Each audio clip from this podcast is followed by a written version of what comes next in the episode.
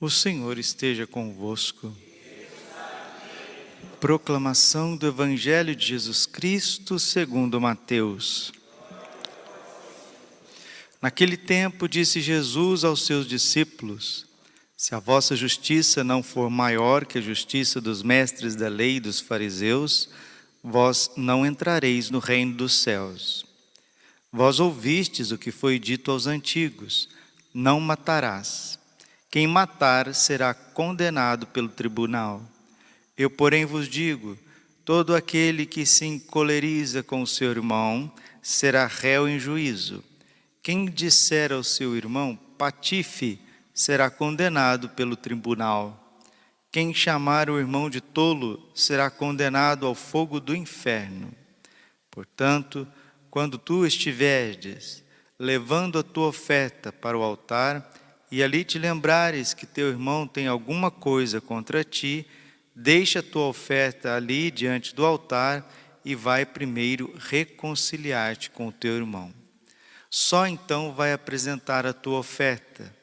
Procura reconciliar-te com o teu adversário enquanto caminha contigo para o tribunal senão o adversário te entregará ao juiz. O juiz te entregará ao oficial de justiça e tu serás jogado na prisão. Em verdade, eu te digo, dali não sairás enquanto não pagares o último centavo. Palavra da salvação. Ave Maria, cheia de graça, o Senhor é convosco. Bendita sois vós entre as mulheres Bendito o fruto do vosso ventre, Jesus. Santa Maria, Mãe de Deus, rogai por nós, pecadores, agora e na hora de nossa morte. Vinde, Espírito Santo, vinde por meio da poderosa intercessão do Imaculado Coração de Maria, vossa amadíssima esposa. Podemos sentar um instantezinho. Jesus, manso e humilde de coração. Santa Catarina de Gênova. Santa Francisca Romana, Maria Cima, místicas do purgatório, místicas que tiveram uma profundidade, uma ciência sobre o além, céu, inferno, purgatório, mas sobretudo purgatório. Santa Catarina de Gênova escreveu o Tratado do Purgatório. Santa Francisca Romana escreveu sobre o céu, inferno e purgatório. Maria Sima, austríaca, mística, recente, agora da década de 80, escreveu abundantemente sobre o purgatório. Elas são unânimes. O que mais leva as almas, levam as almas para o purgatório são os ressentimentos. Ressentimentos. E o Senhor Jesus está falando para nós que não é para a gente dar vagas, para a gente não se deixar levar pelo ressentimento. Mateus 5,25. Procura reconciliar-te com o teu adversário, teu irmão, teve problemas, enquanto você caminha com ele para o tribunal. Senão o adversário te entregará ao juiz, o juiz te entregará ao oficial de justiça e tu serás jogado na prisão, purgatório. Purgatório. Quem não perdoa, quem não procura reconciliação, vai para o purgatório.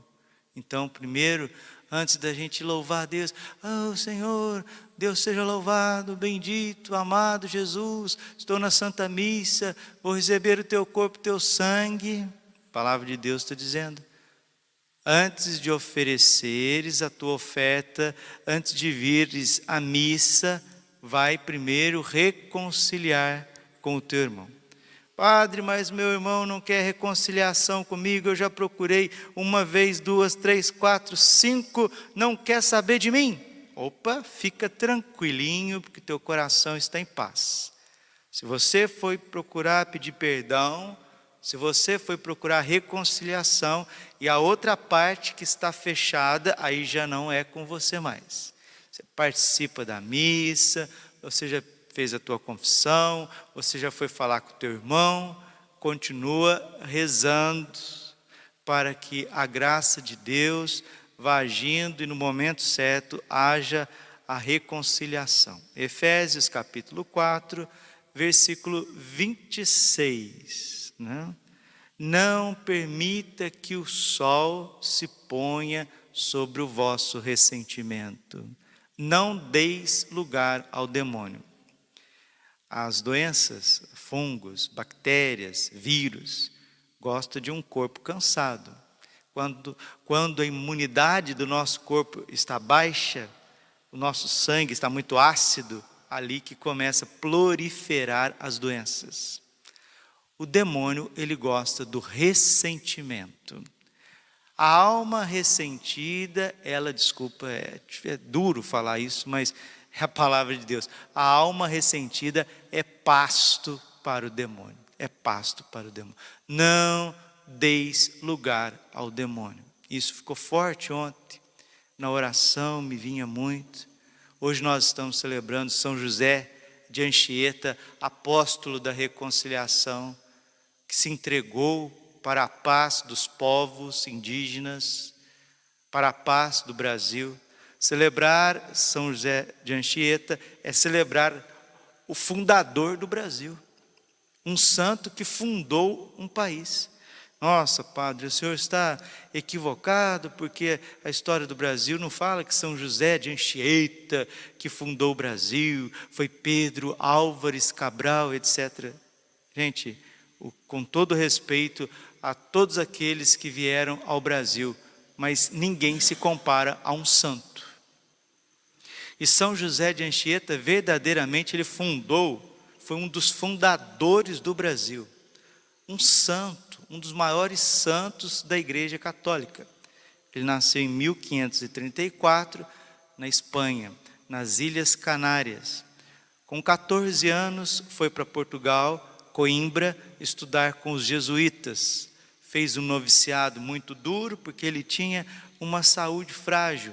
Com 19 anos, professou os votos de pobreza, obediência e castidade. E recebendo as cartas aqui do Brasil, sabendo que aqui necessitava de evangelização de missionários. Com 19 anos, ele veio para o Brasil.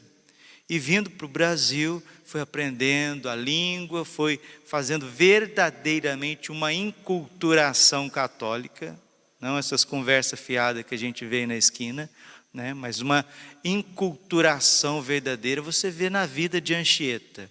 Com 32 anos ele ficou padre, com 32 anos. 44 anos ele já era provincial dos jesuítas no Brasil.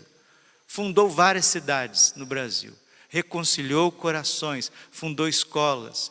Um apaixonado pela literatura, pelo latim, ele era chamado pelos seus amigos, né, seus irmãos de companhia de Jesus, os jesuítas, de canarinho, porque gostava de é, proclamar, declarar as poesias. Escreveu o maior poema em língua latina em honra a Nossa Senhora, milhares de versos na praia, nas areias da praia. É um santo extraordinário. Conversava com os animais, né? Certa vez ele estava dando uma catequese, aí foi aproximando uma onça pintada.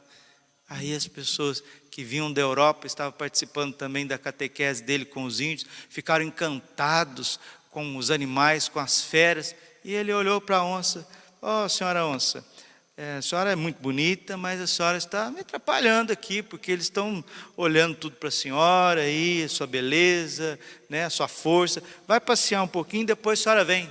A onça foi embora, igual um cachorrinho adestrado. Né? era um homem cheio do Espírito Santo. E um coração que está em paz com Deus está em harmonia também com as criaturas. Andava descalço, andava esse matão. Imagina o que era o Brasil há 500 anos atrás.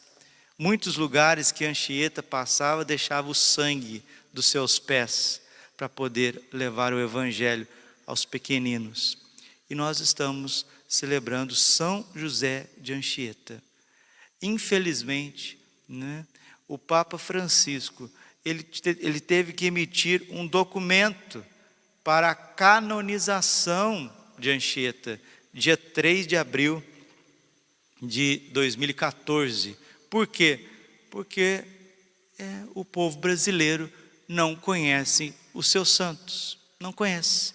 Então, não teve nenhum milagre agora recente atribuído a São José de Anchieta, um dos maiores santos de todos os tempos, que tem milagres na sua vida, assim, coisas estrondosas durante a sua vida, não tem milagre registrado agora, porque é simples.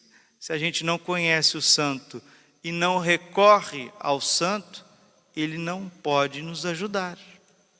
Graças a Deus, a gente correndo nos hospitais aí, a gente vê verdadeiros milagres, né?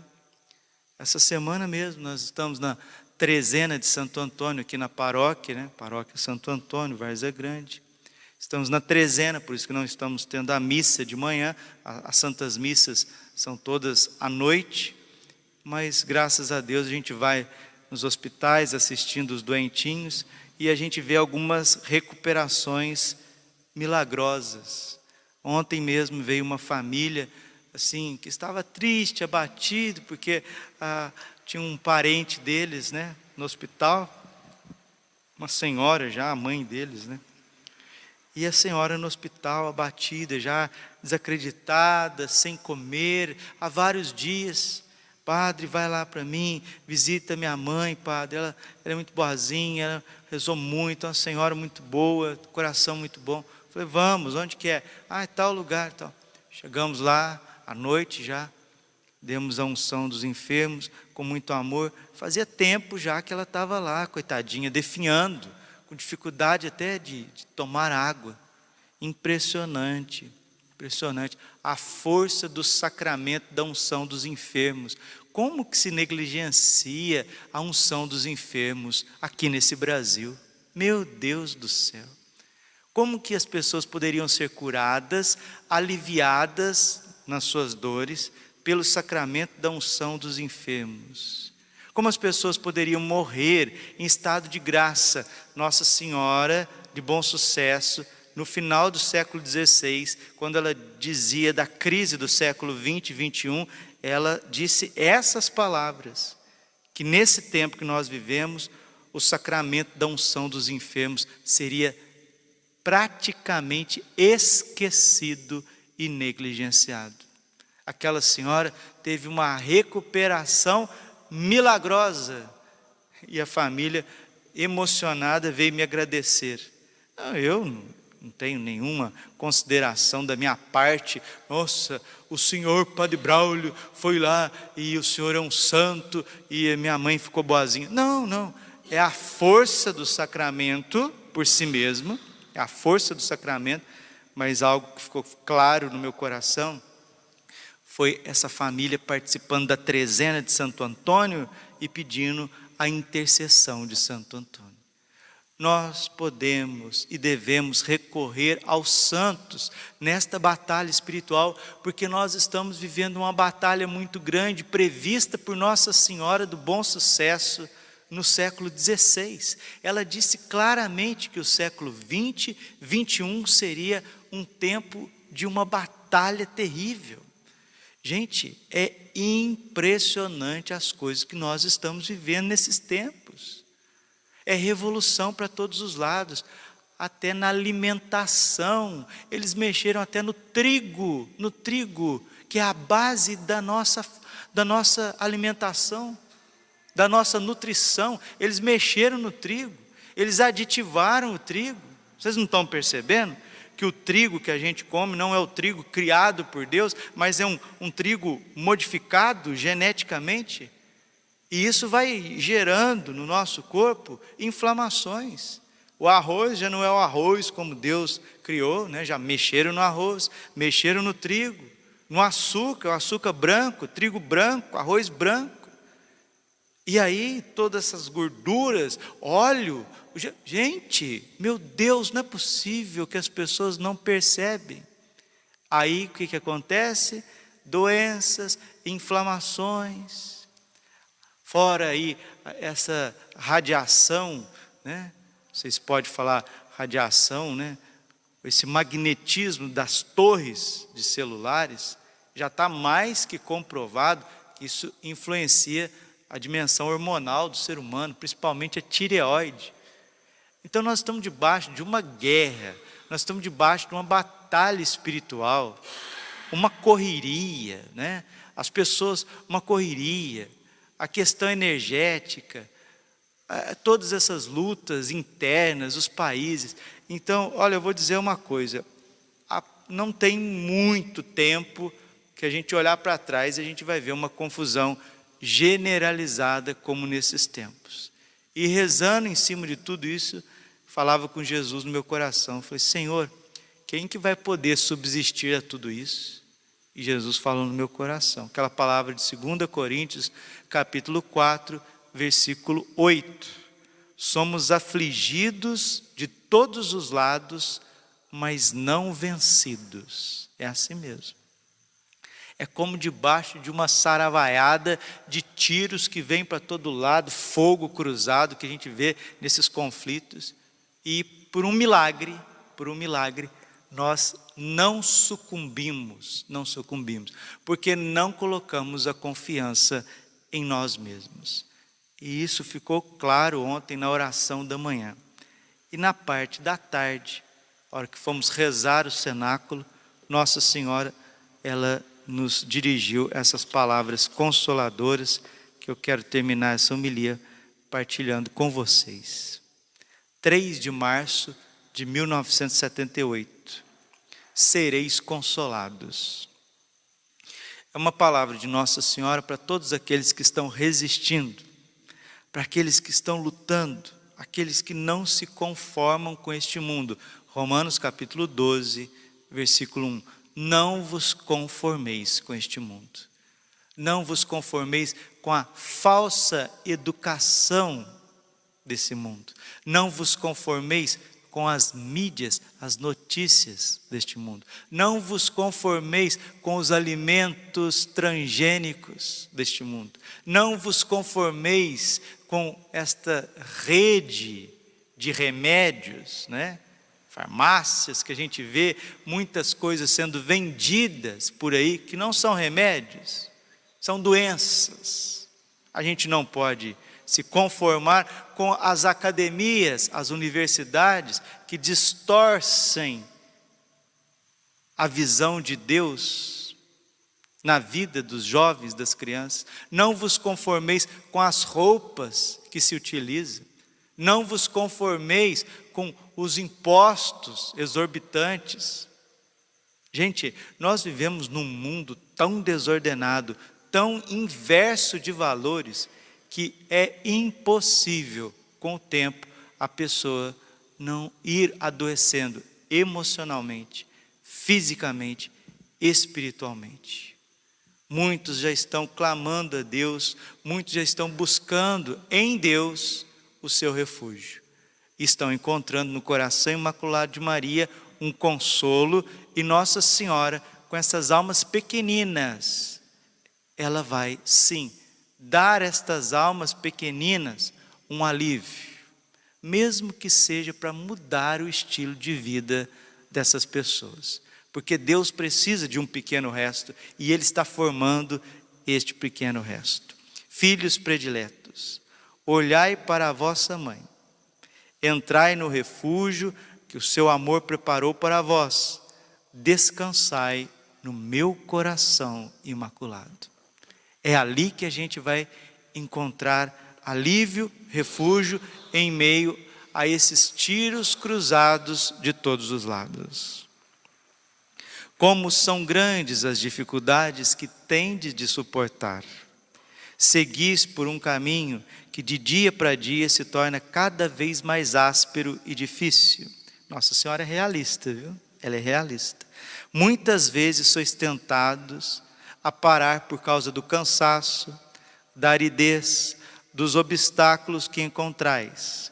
Nunca pareis, deixai-vos sempre guiar pela mãe de vossa mão, Mãe Celeste, pela mão da vossa Mãe Celeste. Estais hoje percorrendo o difícil caminho da purificação. Será longo ainda? Quando acabará? Teremos de sofrer muito? O que tocará a cada um? E quem chegará a esta meta? São perguntas que colocais frequentemente. Sim, filhos, espero-vos ainda a parte mais dolorosa do caminho a percorrer, e é necessário ainda tempo para que tudo se cumpra. Para não vos cansardes, refugiai-vos no meu coração imaculado. É onde São José de Anchieta encontrava descanso e consolo. Este é o jardim que a Trindade construiu para si e para vós. Para si, porque nele se reflete a sua puríssima luz e é o lugar da maior glorificação de Deus.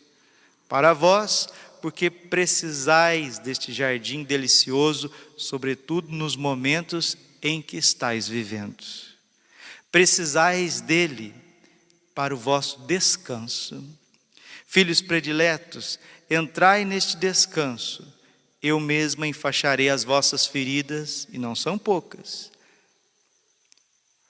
Consertarei as vossas vestes gastas, preparei, prepararei o alimento que vos restaura e vos ajudarei a crescer mais fortes.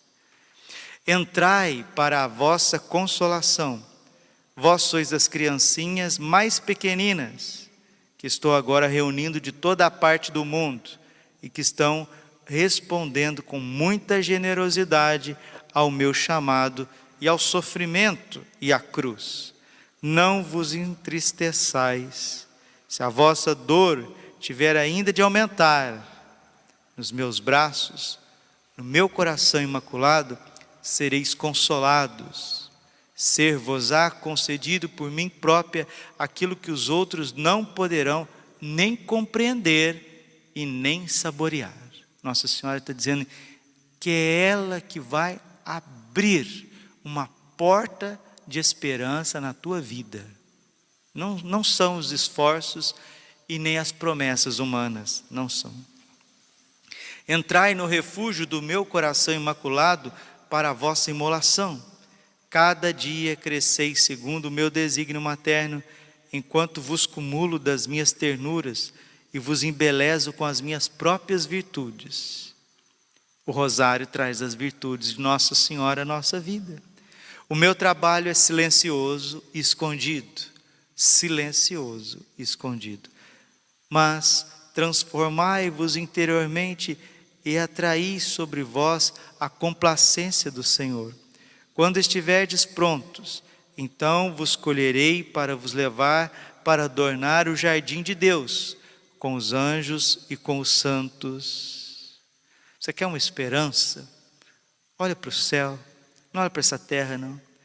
Quantos de vós trouxe já para o paraíso, onde formam a mais bela coroa de glória ao redor do meu coração imaculado? Cultivo e formo-vos a todos na oração, no silêncio, na virtude. Conduzo-vos com doce firmeza à santidade, como São José de Anchieta. Ajudo-vos a sofrer, como São José de Anchieta. Meus filhos prediletos, sacerdotes, como São José de Anchieta. Porque tendes de seguir Jesus rumo ao Calvário, como São José de Anchieta, e esperam-vos maiores sofrimentos, a nossa Páscoa derradeira, como São José de Anchieta. Mas quanto mais áspera se tornar a batalha e sangrenta a purificação, situações do mundo atual, desta década de 20, dessa transição de década de 20 para a década de 30 do século 21, Aqui vão acontecer inúmeros eventos profetizados por Nossa Senhora desde o século XVI, desde Bom Sucesso. Digo mais, desde Guadalupe, quando Nossa Senhora se manifestou aqui na América Latina, faz 500 anos que Nossa Senhora vem nos preparando para um triunfo do seu coração imaculado tanto mais vos chamarei a entrar no refúgio do meu coração imaculado, para serdes consolados por mim. Nossa Senhora é mãe é pedagoga, é realista. Está nos mostrando que vivemos debaixo de um tempo de revolução que não tem precedência neste mundo. Afligidos por todos os lados, como diz São Paulo aos Coríntios. 2 Coríntios 4, 8. Mas não vencidos. São José de Anchieta foi um vencedor, foi um herói, foi um santo, porque encontrou em Nossa Senhora as virtudes, a proteção e a sua alegria e consolação. Vamos fazer assim também. Como? Rezando todos os dias o cenáculo, o Santo Terço, o Santo Rosário e nos consagrando a Nossa Senhora. Sendo homens e mulheres eucarísticos e não negligenciando jamais a unção dos enfermos, aqueles que padecem no corpo, estão nos hospitais, passando por doenças aí que tenho certeza, essas doenças, muitas delas são reflexo de um mundo desordenado, são reflexo de uma alimentação, infelizmente, adulterada, né? mexida, por situações emocionais. Tudo isso as pessoas estão padecendo nesses tempos. Para completar, vem pandemia, para completar, vem crises mundiais, conflitos, ameaças. Padre, é tiro para todo lado, está parecendo que os aviões que estão em guerra, nesses filmes que a gente vê, é, aviões guerreando um contra os outros, soltando bomba para todos os lados. Sim, cai bombas para todos os lados, mas você não é atingido, porque está no refúgio seguro do coração imaculado. Nossa Senhora vai te conduzir nesta terra, ela vai te conduzir, e muito mais no céu onde ela já vai formando a coroa, a sua coroa de glória, coroa de Deus, que são os santos. Glória ao Pai, ao Filho e Espírito Santo, como era no princípio, agora e sempre. Coração imaculado de Maria, confiança, saúde e vitória.